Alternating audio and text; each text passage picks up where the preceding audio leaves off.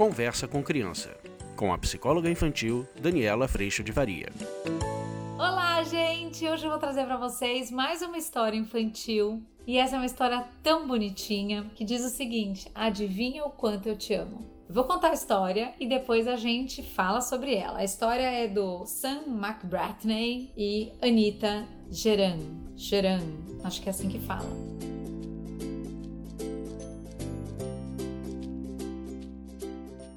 Então temos aqui um pai coelho e um filho coelho. E era hora de ir para a cama e o coelhinho se agarrou firme nas orelhas do coelho pai. Ele queria ter certeza de que o pai estava ouvindo. Adivinha o quanto eu te amo, disse ele. Ah, acho que se eu não consigo adivinhar, disse o coelho pai. E aí o filho disse: Tudo isso, disse o coelhinho, esticando os braços o mais que podia. E o pai olhando aqui do lado, bonitinho. Só que o coelho pai tinha os braços mais compridos e disse: Eu te amo, tudo isso. Hum, isso é um bocado, pensou o coelhinho. Eu te amo toda a minha altura, disse o coelho pai. Puxa, isso é bem alto, pensou o coelhinho. Eu queria ter os braços compridos assim. Então o coelhinho teve uma boa ideia. Ele se virou de ponta cabeça, apoiando as patinhas numa árvore e disse: Eu te amo até as pontas dos dedos dos meus pés.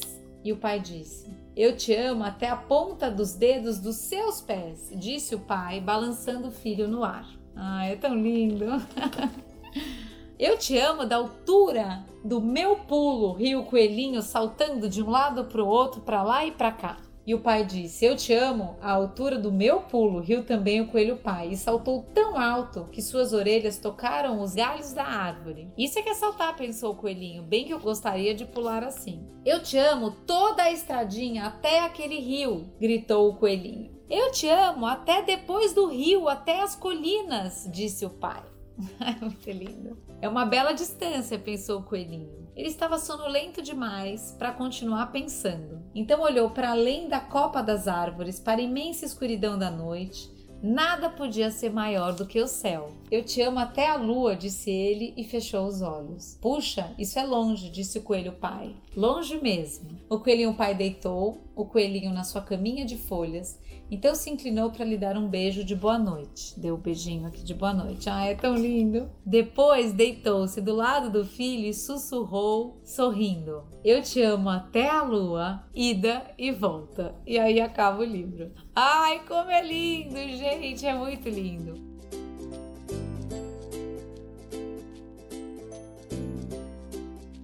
Mas o que, que eu queria falar para vocês desse livro? Muitas vezes a gente se esquece de que esse amor já é. Pensa no amor dos seus pais por você, pensa no amor dos seus filhos por você, pensa no seu amor pelos seus filhos, no seu amor pelo seu marido, pela sua esposa. Pensa no seu amor saindo de você, o tamanho dele com as pessoas que a gente mais ama nesse mundo. A gente tem todo esse amor e esse amor já é, ele já está. Mas infelizmente, a gente muitas vezes coloca ou percebe o amor condicionado ao cumprimento cumprimento de expectativas e exigência. Eu tenho que ser quem eu acho que você quer que eu seja. Ou, às vezes, nessa não manifestação do amor, independente das nossas ações, a gente coloca os nossos filhos nesse lugar.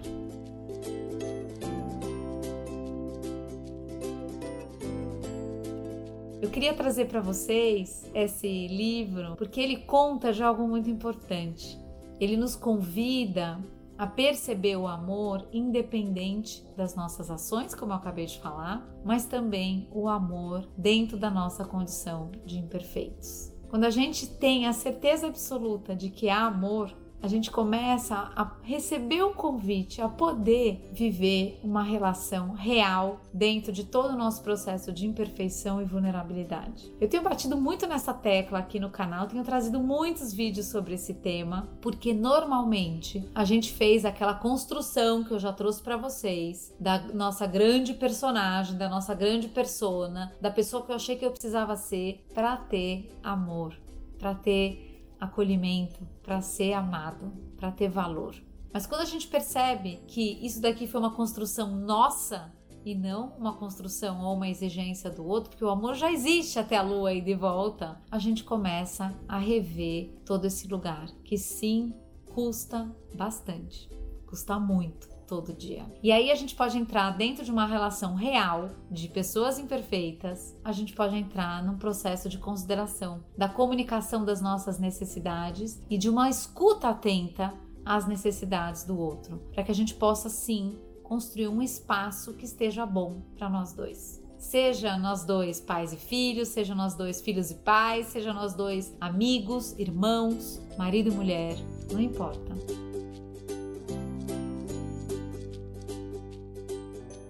Agora, quando a gente grudou nessa história toda, eu preciso ser quem eu estou pensando que eu preciso ser ou que é exigido de mim a ser, na minha visão, para ter amor. Quem está fazendo isso conosco somos nós, não são os outros. Isso significa que a gente precisa de um grande processo de conscientização, de esclarecimento do nosso lugar de imperfeição.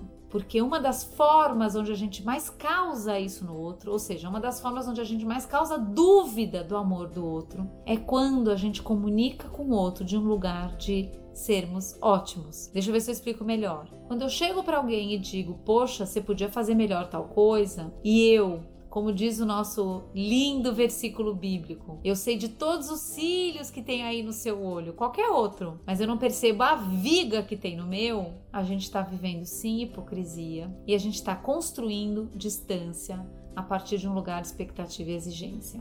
E esse amor que vai sim até a lua, ida e volta, mesmo com tudo que a gente faz de bobagem, mesmo com tudo que a gente é imperfeito, ele começa a ser colocado em dúvida. Mesmo sem ele jamais diminuir um grão de areia, a gente começa a se relacionar com as pessoas pensando que precisamos ser de um jeito A ou de um jeito B para sermos merecedores de amor.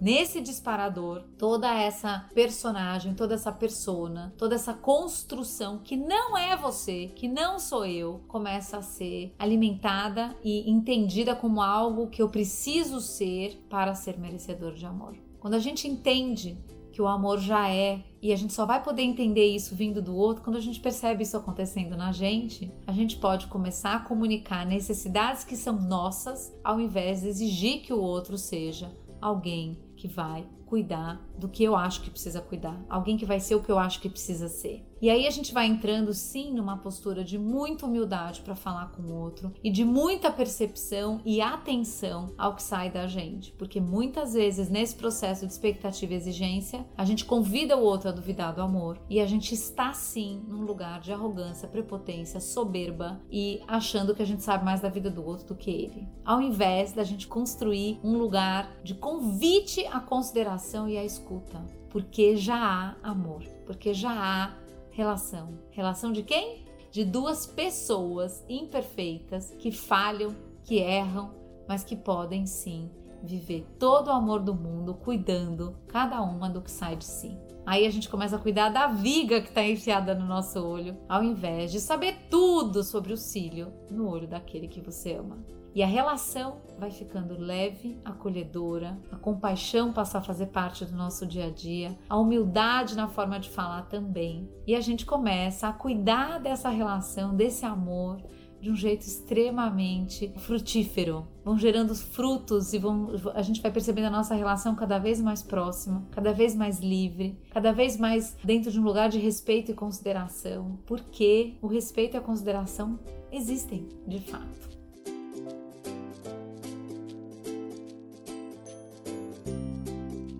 Eu te convido para viver isso, eu te convido para vir para o curso online, onde a gente cuida com todo o amor da construção desse lugar de acolhimento e da percepção da viga enfiada na nossa cara. a gente cuida da percepção de como a gente vê cílio em tudo que é canto, ao invés de perceber a viga dentro da nossa cabeça, dentro do nosso olho. A viga é muito grande. Pensa um cílio pensa uma viga, né? É muito incrível isso. Então, a gente vai saindo desse lugar de hipocrisia, a gente vai saindo desse lugar de saber, a gente vai entrando numa relação humilde, respeitosa, que busca perguntar e pedir ao invés de saber e exigir. E eu te convido para viver isso, porque a transformação na sua vida, primeiramente na vida da sua família, será total. Para um lugar de muita alegria, aceitação e sim, o fluir desse amor que vai até a lua e volta.